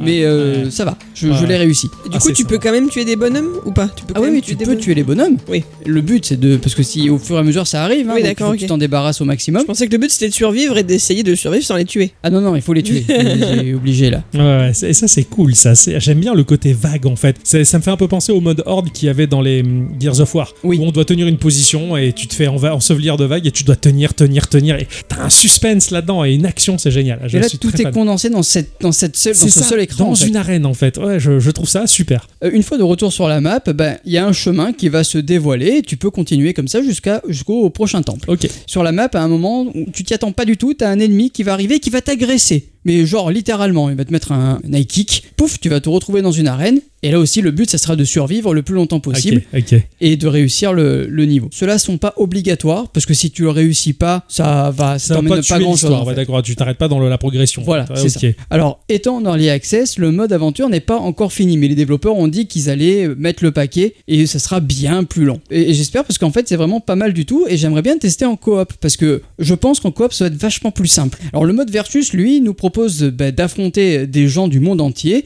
dans des arènes toutes différentes les unes des autres et j'aurais bien aimé tester, mais j'ai trouvé personne. Et donc, euh, j'ai lancé un matchmaking et j'ai attendu. Alors, t'as un hub où tu peux euh, Ouais, euh, ouais. casser des objets et t'entraîner, mais euh, j'ai beau attendre j'ai vu personne. Bon, ouais, c'est bah, en cours de développement peut-être. je Ouais, sais voilà, où il y a après, c'est pas une de early access, enfin, voilà, euh, il y a peut-être problème- plusieurs soucis. Voilà. C'est à voir dans la version finale. Mais encore une fois, tu peux très bien inviter des potes pour jouer avec toi et t'affronter. Tu vois, Stylé. tu as le mode aventure pour jouer ensemble en coop et le mode versus pour t'affronter directement. Ouais. Donc ça peut être très sympa. Graphiquement, le jeu a un aspect bien à lui. hein, donc là, on, on l'aura bien compris. T'as les persos en pixel art, ils sont tout petits. C'est pas bien grave parce que du coup, quand à l'écran de sélection des persos, bah, tu les vois en grand. Oui, d'accord. Ah, et dessiné génial, avec ça. la patte de l'artiste. Ouais, ouais. Ça, c'est exactement comme ces vieux JRPG où t'as t'as ton personnage chibi en 3 pixels et quand tu vois l'avatar, tu vois, ouais, il est comme ça en fait. Et, et j'aime bien ce Voilà. côté-là en mais fait. malgré les 3 pixels Tu le reconnais. mais tu, déjà tu le reconnais et puis en fait tu, tu le vois qui, qui donne des coups de katana ou qui euh, Ouais, euh, je sais pas ce qu'il porte tu, tu reconnais à peu près ce qu'il porte sur le dos. Enfin, c'est sympa. Ouais, ouais, il y a beaucoup de gens qui disent oui, c'est du pixel, machin. La vache, représenter en peu de pixels quelque chose, des actions et quelque chose de reconnaissable, enfin, c'est tellement pas évident, c'est un bel exercice. Et, et le fait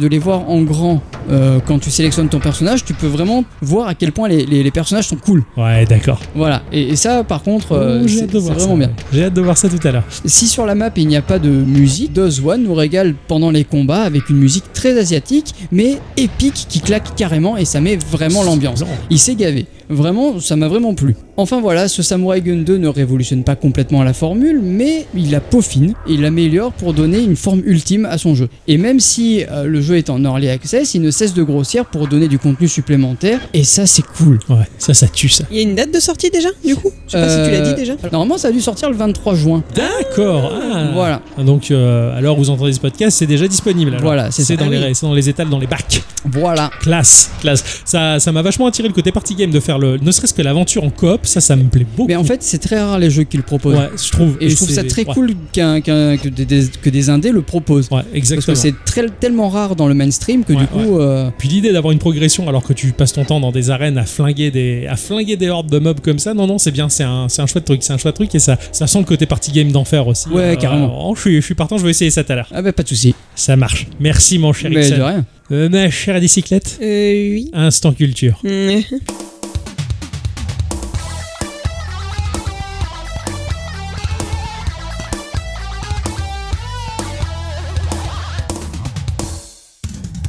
Mes chers amis, cette semaine, il était temps de reprendre le fil de notre histoire, celle de l'entreprise de jeux Milton Bradley, dite la MB Company. Oh oui, Ah ouais. Vous vous rappelez ce qui s'est passé? Exactement. Ah ouais, il y a un métalleux qui a coupé ses cheveux, c'est ça?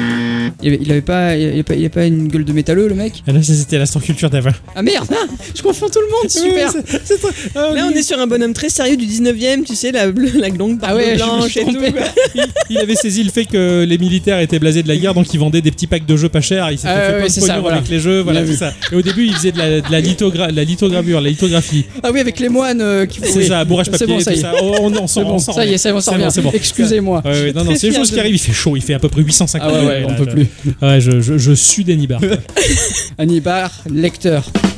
Et oui, oui, c'est ça, c'est ça. là. Bon, je commence à prendre le rythme d'Instant Culture en mode congé mat, les enfants, je vous préviens, je serai moins longue, donc vous serez au frais plus vite. Oui, et du coup, tes instants culture seront morcelés en plusieurs parties. Euh, Sans doute. Oh, ça c'est cool, ça me Ah plaît ouais. ça. Alors, rappelez-vous, nous avions cessé à l'approche du grand tournant des années 70. D'abord, il faut savoir qu'en 1968, le troisième PDG connu qui s'appelait James Shee laisse sa place à son fils James Shee Jr. Ça va pas nous changer grand-chose à nous. Putain, hein, ouais, c'est clair. L'entreprise va très bien. Elle a des bénéfices annuels qui dépassent les 4 millions de dollars. Un chiffre d'affaires qui avoisine les 70 millions. Bien. C'est pas mal. Et tout s'accélère encore parce que Junior va enclencher un plan acquisition assez fructueux. Le plus beau coup, sans doute, le rachat de la société Play School, deuxième plus grand fabricant de jouets pour enfants au chiffre d'affaires de 60 millions de dollars eux-mêmes. racheté Play School. Tout à fait. Mhm. Il y a aussi en 72 le rachat des créateurs du très populaire jeu Yahtzee. Vous le connaissez celui-là? Yahtzee. Yahtzee. Ça me parle à Ouais, mort, ça, pareil.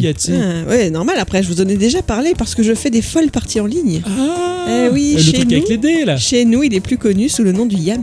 Ah, Eh oui, le oui, jeu de dés. Ah oui, bah oui, bah pour moi, oui, c'est pour moi c'était, ouais, j'avais jamais Yams, Yahtzee. Pour moi c'était le même mot, mais en fait non, c'était. C'est pas le même mot, mais Ah c'est le même Pour jeu. moi c'est évident, tu me dis Yahtzee, je sais que c'est le Yams en fait, et ça me semble logique. Est-ce que vous savez comment il a été inventé du coup le Yams? Euh, non. Ah si si, c'est une chanteuse de rap française. Euh, et après elle est devenue musulmane, puis après elle a dit c'était à chier, elle est revenue. c'était pas ça? C'est pas la boulette. C'est- James. Ah merde Ouais, on les confond les deux. Oh complètement j'ai merdé ouais. Ah non, c'était en 1954 au Canada par un couple qui cherchait à passer le temps sur leur yacht. Ah ouais. Oh, oh, oh, Oui. oh, entre. Voilà, alors à la base, le jeu s'appelle le Yacht Game et il a plu à toutes les personnes qu'ils invitaient à bord au point qu'ils auraient contacté un éditeur de jeu pour en créer des prototypes à offrir à leurs invités. Ils ont fait un club après, Ouais, le ouais. club game. Éditeur qui en aurait acheté les droits en 56 avant donc de céder le tout à MB. Ça fait partie de la légende du jeu, d'autres pensent qu'il est plus ancien que ça et viendrait plutôt d'Inde, d'où le nom Yadzi plus exotique. Bref, au final, on n'en sait pas beaucoup plus à part que cela va mettre du beurre dans les épinards de MB. En 1974, il y a une entreprise qui commence à faire parler d'elle aussi. C'est Atari. Ah merde. Ah putain encore eux. C'est Atari. Est-ce que vous savez pourquoi Atari Bah à part euh, leur bande d'arcade. Ben justement, ils ont sorti une borne d'arcade sans écran Hein? qui s'appelle le Touch Me. Oh, you touch my tra-la-la. Ah ouais. Oh. Ah, c'est étrange. Hein c'est en fait comme un pupitre pour lire un discours, jaune et noir, avec dessus quatre gros boutons pouvant être éclairés par en dessous avec une ampoule. Chaque bouton est associé à une note produite par la borne. Et quand le joueur insère une pièce, la borne va produire une séquence de notes de plus en plus longue que le joueur devra reproduire de mémoire en pressant les boutons correspondants. Parle, hein Oui, Le, le Simon? 78 le Simon? Là, on est en 74. ouais. Oui, mais le Simon, c'est la version commercialisée euh, finale, on va dire. Donc, euh, ouais, 78. Deux ans plus tard, la borne est présentée à certain Howard G. Morrison et à l'inventeur Ralph Baer, dont je vous ai déjà parlé en long, en large, en travers Oh oui. tellement je l'aime dans notre épisode 228. Et ce dernier trouve le concept absolument excellent, mais la borne très mal imaginée. Ah. Donc, avec son pote Morrison, il bosse de son côté sur un prototype portable. Ce sera un petit jeu électronique comme savaient les faire les années 70. Les boutons des notes sont alors associés à une couleur chacun, rouge, bleu, jaune et vert, disposés en cercle autour d'un panneau de commande. Et ce jeu s'appelle Bah, Simon, là. eh ben ouais. pas du tout, il Ah, s'appelle le Follow Me. Ah, oh eu. merde, ça chie. Oh bah alors Mais on s'est fait bananer, mon cher C'est clair, non, c'est de la merde. Continue comme ça, on se barre. Hein. Mais effectivement, très vite, il sera connu sous le nom de Simon. Et pourquoi? Mais je crois que c'était. en euh, hommage Ouais, à Garfunkel. Ah non Ah bon. Ah, pour moi, c'était un hommage à Castlevania. Ah oui. Ou au frère d'RLC, peut-être, je sais pas. Ah ouais, peut-être. Non, c'est en référence à la chanson enfantine Simon Says, l'équivalent de notre Jacadi. Ah, Ah, ouais, c'est pas con, c'est rigolo ça. Et voilà. Et c'est bien auprès de MB que Bear va faire produire son jeu à partir de 78, qui connaîtra des ventes exceptionnelles et deviendra un classique mondial. À savoir, pour la blague, qu'Atari a sorti une version portable de son Touch Me ressemblant beaucoup au Simon, qui ne parviendra jamais à rencontrer le même succès. Oh, les, Les pauvres. Du côté de chez M, on adore les détester Atari. hein. Atari, ouais, Ouais, j'aime bien. ouais, c'est- mon bouquet mystère, quoi. Pourtant, t'as l'impression qu'ils ont toujours été là pour. euh, Faire chier Non, qu'ils ont toujours lancé le truc, ils sont toujours là au début. Ah, pas moi, je trouve. Ah, quand même, ils se Ah, pour moi, c'est des vieux copiteurs. Bah, dans certains cas, oui, mais souvent, ils sont là d'abord. Ouais, ouais, ouais, parce qu'à mon avis, ils ont réussi à voler les idées sans, sans qu'on pige que c'était des voleurs. Bon, du côté de chez MB, en 80, le Simon était l'article le plus vendu et en grande partie responsable du succès de la ligne électronique de l'entreprise qui a contribué à 30% des ventes records de 360 milliards de dollars de l'entreprise. En 82, par contre, c'est la mouise. Ah. Leurs bénéfices chutent pour la première fois de 37%. Est-ce que vous avez une idée du pourquoi du comment? Le crack. En 82 Non. J'ai pas un gros doute. Bah, la cocaïne, peut-être. Hein la cocaïne Ah ouais, peut-être aussi, oui, oui, oui. C'est à cause des jeux vidéo, bien sûr. Eh oui. Ils sont alors hyper populaires et siphonnent de plus en plus les grandes parts du marché du jeu. Chez MB, ils sont alors conscients qu'il va falloir se jeter dans la gueule du loup à leur tour. Et est-ce que vous savez comment ils vont s'y prendre? Bien sûr. Vas-y, je t'écoute. L'objet trône dans mon salon. Je t'écoute. Le Vectrex. Intéressant. Parlons du Vectrex. Son histoire débute à la fin de l'année 80. Waouh. Quand a priori quatre copains, Mike Purvis, Tom Sloper, Steve Marking et un certain John Ross travaillant chez Smith Engineering se rendent alors dans une sorte d'électrodépôt local à Los Angeles et tombent sur un écran cathodique de 1 pouce. Oh. Ça doit pas être bien gros, hein. Non. C'est le rêve de. Ouais, ouais. C'est magnifique. Un pouce le cathodique. Il se demande alors s'il y aurait moyen ou non d'y afficher un jeu électronique. Zombidouiller un truc là ressemblant à un ordinateur de poche appelé alors Mini Arcade. Le projet est acheté par Smith Engineering. Le concept semble ensuite être développé par un certain Jay Smith, donc de l'entreprise Smith Engineering, travaillant aussi avec la Western Technology. La console 8 bits a d'abord un écran 5 pouces, ça leur a pas plu de garder le 1 pouce, ils pouce, sont ouais, ouais, passés ils ont- au 5 pouces. 5 pouces, c'est pas mal, ouais. Mais quand même, il peine à trouver un distributeur. Il y a seulement l'entreprise General Consumer Electronics qui l'accepte en 81, à condition que l'écran soit agrandi à 9 pouces. Ah ouais. Le Vectrex est rendu public en novembre 82, coûtant alors 199 dollars pièce. Les ventes sont alors suffisamment intéressantes pour que Milton Bradley rachète GCE au début de l'année 83 dans l'ensemble. Ouais, ouais. Il rachète toute l'entreprise, faisant de fait l'acquisition du Vectrex pour faire face au Atari 2600 et 5200, ou encore l'Intellivision qui était là sur le marché à ce moment-là. Ouais, d'accord. Pas que MB ne se soit pas lancé d'eux-mêmes dans la course, hein, ils ont bel et bien cherché à produire leur propre système de jeux vidéo, énormément investi en recherche et en développement sur le sujet, mais sans jamais en voir le bout, au point de laisser tomber justement en 83, faisant une croix sur un projet leur ayant revenu jusque-là à la bagatelle de 30 millions de dollars de l'époque. Ah ouais. Ce fut la première perte nette de l'entreprise depuis sa restructuration dans les années 40. Ça leur a fait mal. Ouais, tu m'étonnes. Histoire de se rattraper, ils décident de vendre leur Vectrex en Europe avec une fourchette de prix assez intrigante, allant de 1750 à 2500 francs, mine de rien. Ah ouais, c'est la fourchette est énorme quoi. Voilà. Oh, le delta, qu'est-ce qui euh, justifie un delta pareil? Je pense qu'ils avaient besoin de ronds. Ok, d'accord. Le delta il plane hein, du coup. Et vous savez ce qu'il se passe cette année-là dans le monde du jeu vidéo Eh oui. Notre cher Ixon l'a dit, 83, Et le crack. il y a le crack. Ah voilà, je savais bien qu'il allait arriver à un moment donné celui-là. Et ce dernier ne va pas épargner notre MB Company pour qui le Vectrex va surtout devenir une coûteuse erreur de plus. Ils vont se mettre à le brader, 25% d'abord, 50% de rabais, pour au final le lâcher dans la nature pour 900 francs. En février 84, après avoir perdu 31,6 millions de dollars sur le Vectrex, Milton Bradley a annoncé l'arrêt de la console et annulé le développement de nouveaux jeux. Tout l'inventaire de consoles et d'accessoires de la société a été vendu à des maisons de rabais de masse où ils ont été liquidés à une fraction du prix du lancement de la console. Incroyable. Ceci dit, avant d'avoir envisagé l'arrêt du Vectrex, MB avait prévu une console successeur avec un écran couleur, mine de rien, qui donc n'aura jamais vu le jour. Oh. Ah, c'est dommage. hein. Ouais, vraiment dommage. ouais. Et les droits du Vectrex sont ensuite revenus à Smith Engineering, qui aurait fait des plans sur la comète pour tenter de faire revivre la console en tant qu'ordinateur de poche. Mais l'arrivée imminente de la Game Boy de Nintendo y aurait mis fin Ah, tu prématurément. Ah ouais, m'étonnes, Ils n'ont ouais. pas voulu se risquer sur le marché. Au milieu des années 90, Jay Smith, alors à la tête de Smith Engineering, a autorisé le développement de nouveaux matériels et logiciels sans frais ni redevances, ainsi que la duplication du logiciel original Vectrex sur une base non lucrative pour permettre aux propriétaires de l'engin d'obtenir des titres originaux à faible coût gratuitement. Et ça, c'est chutis. Ouais, c'est clair, c'est rare. Et petit fait de gloire du Vectrex avant de conclure, Octo le sait sûrement, mais ce sera la première console à proposer des lunettes 3D, Oui. appelées le 3D Imager. Ouais, ouais, ouais, ouais. Mais je le savais pas. Ouais, Imager, pardon. si, si. 3D Imager. Ne vous inquiétez pas trop pour MB cependant, car malgré la débâcle des jeux vidéo, Milton Bradley est resté le vendeur numéro 1 de jeux aux États-Unis et les ventes de ces jeux traditionnels ont pu ramener l'entreprise à la rentabilité dès 84. Enfin, ça, c'est une version de l'histoire. L'autre raconte plutôt que l'entreprise, alors fragilisée, est la victime d'une OPA de la part d'un conglomérat britannique. Une OPA, vous le savez sans doute, c'est une offre publique d'achat durant laquelle une autre entreprise ou quelqu'un offre d'acquérir l'entreprise cible en payant comptant à un prix donné, euh, un montant de son capital. Ouais, ouais, d'accord. Ça peut être gentil, hein, genre on s'arrange entre nous, entre conseils d'administration, on appelle ça une OPA amicale, ou alors ça peut être fait en mode surprise, il y a quelqu'un qui essaie de tout prendre, et alors on parle d'OPA hostile. Mm. Et c'est ici le cas pour MB. Leurs fesses sont sauvées par des investisseurs anonymes qui leur achètent d'importantes parts de capital, mais ils restent quand même assez inquiets parce qu'une autre OPA pourrait leur tomber sur le coin du Ouais, nez. d'accord. Ah ouais, si c'est arrivé une fois, un antécédent est créé. Ah, Exactement. Aussi, MB va accepter en mai 84 d'être racheté par une autre société américaine fabricante de jeux. Vous la connaissez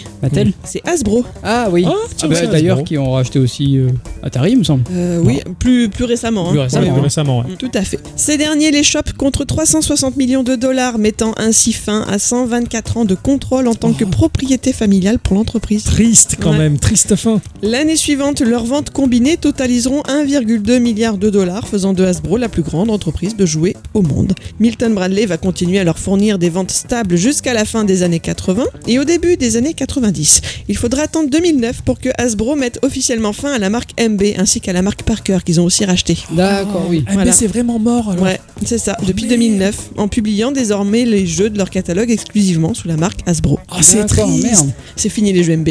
Ah ouais, j'étais Ouais. persuadé que ça continuait. moi. Eh non, non. Et si maintenant je vous dis que je vous ai un peu menti Hein Ah. Ouais, parce qu'au tout départ de mon idée de sujet, qui m'a ensuite fait m'intéresser à MB et au Vectrex et tout ce que je vous ai raconté ces deux dernières semaines, ben je n'ai toujours pas évoqué le point de départ. Avant le Vectrex, MB s'était d'ores et déjà lancé fin 70 dans le jeu vidéo avec une console portable. Ah bon? Ça vous parle pas? Pour l'instant, non. La Microvision. Ah oui, putain, la microvision. Bon, c'était de eux. Et c'était de eux. Mais ça, du coup, ben, on trouvera bien l'occasion d'en parler la semaine prochaine. Ah, cool. Alors, petite chose à, à savoir aussi, pour, pour ceux qui ne le savent pas, le Vectrex, en tout cas, c'est la seule machine de jeu à proposer des visuels en vecteur. Coller un truc par-dessus ton écran Non, en fait, globalement, euh, est-ce que tu te souviens de ce dessin que l'on faisait sur des. Est-ce que tu as déjà fait du dessin sur du MO5 tu Déjà, rentrais, j'ai déjà fait du dessin tout court tu rentrais des abscisses et des ordonnées, ça te, ça te créait des. Ah oui, d'accord, en fait, ok. gra- les graphismes du Vectrex, c'était, pour ça qu'il porte ce nom d'ailleurs, que du vecteur. Donc en fin de compte, tu n'avais pas d'animation de sprite. Il n'y avait aucun sprite. C'était juste des traits et du coup, l'animation était d'une fluidité parfaite et Ah ça simulait la 3D mais à la perfection. Du coup, il n'y avait aucune machine qui proposait une telle fluidité visuelle à l'époque parce que bah, c'était pas du sprite, ça prenait le contre-pied de l'industrie, ça faisait du, du- du vecteur. Et il faut savoir que euh, les modèles aux États-Unis qui étaient vendus, ils avaient un port RJ11 dedans, on pouvait brancher le téléphone et jouer en réseau. C'est pas fou, ça. Ah, j'aurais dû ça. te ramener un de ces fameux casques. Je le savais que t'aurais pas dû les jeter. Oh, et le, le Vectrex, c'était incroyable pour son Ouais. époque. euh, Ça a été vraiment un truc à part. C'est un ovni en fait. Mais en fait, c'est un peu comme, j'imagine, un peu comme la Dreamcast après. C'est peut-être arrivé trop Trop tôt. tôt, c'est Voilà. ça. Ils ont eu tout plein d'idées, mais c'était c'était Pas dans, le, pas dans le marché actuel. C'est ça, c'est ça. Et puis oui, il fallait après euh, donc euh, mettre sur l'écran ces espèces de petites plaques en plexiglas qui donnaient Ouais. la couleur et le décor. C'était incroyable. Allez, merci ma chère bicyclette. Ouais, et ben, merci. j'ai hâte de savoir la suite maintenant. Euh, mon cher X, Oh oui, je crois que euh, oui, oui, oui. oui, oui, ça sent, hein. Ça sent, ça sent l'instant, l'instant acquis. À moi. Prenez un moment pour écouter l'instant Dixon. Ça claque, c'est l'instant Dixon. L'instant de qui? À moi.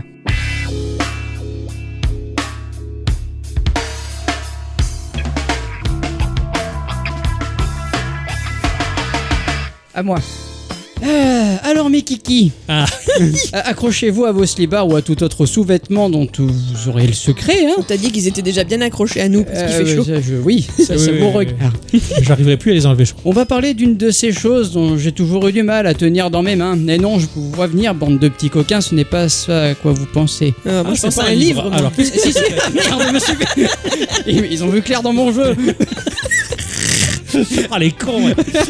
Oui, on va parler d'un bouquin, un roman graphique. Ah, Truc de ouf. Ah ouais. Je vais vous parler du bouquin Samurai Gun Trigger Souls qui est sorti aux éditions Kinaye euh, pour 17,99€. Un petit synopsis. Bienvenue à Gun City, une ville en constante expansion grâce à la gunpowder qui permet de travailler sans relâche pour satisfaire les obsessions de l'empereur. Mais pourtant, Red, une jeune femme qui a grandi dans les bas-fonds de la ville, s'est fait recaler pour la énième fois.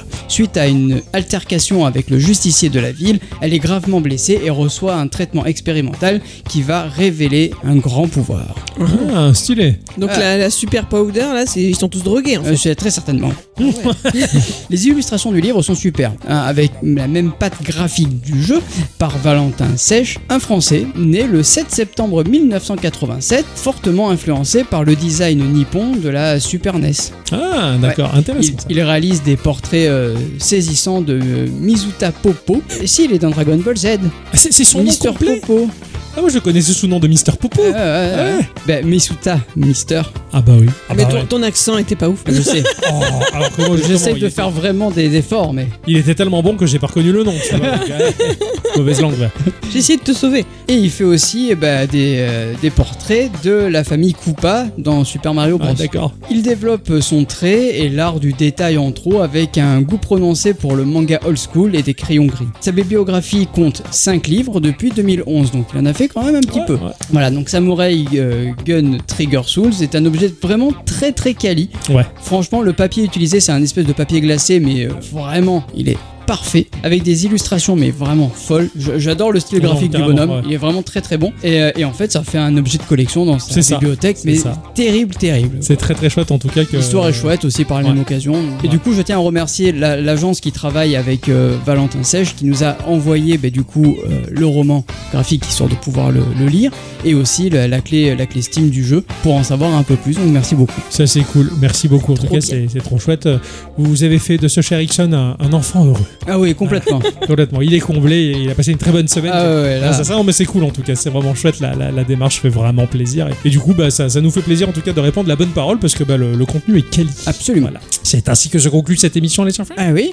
Et Tout on à fait. dire euh, merci à tous et toutes Et surtout à toutes. d'avoir écouté cette émission jusque-là. Ah Sachez que, comme d'habitude, on va se retrouver la semaine prochaine pour savoir les ce qu'on vous réserve comme surprise. Moi j'ai déjà dit. Et quelle surprise. Et oui, moi j'en sais rien encore. Enfin, Euh. J'hésite entre deux jeux. Et pareil, pareil, j'hésite entre deux gens. On va voir ce qu'on va faire. En attendant, on vous souhaite de passer une bonne semaine hein, et on vous fait des Bisous.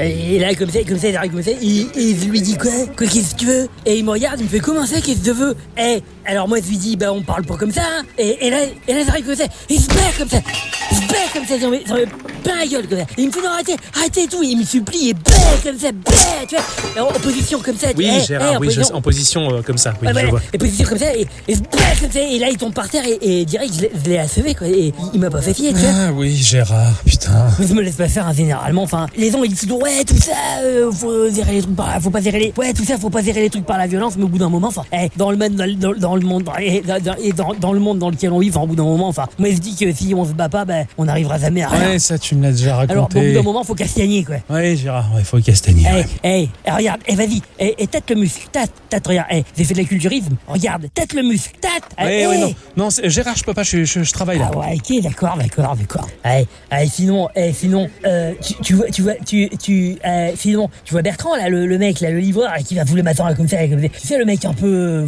enfin, un peu, un peu pas comme nous, tu vois, enfin, le mec enfin, vient pas de là Oui, j'ai- oui, oui, putain de raciste. Ouais. Non, rien, Gérard. Ouais, bah lui, là, l'autre matin, là, comme ça, il arrive comme ça, il fait, ouais, euh, c'est les cargaisons euh, de la livraison de ce que vous avez commandé la dernière fois. Le, le mec, il arrive comme ça, il m'envoie limite le, le- le- limite le bon de livraison à la gueule, tu vois. Ouais, ouais.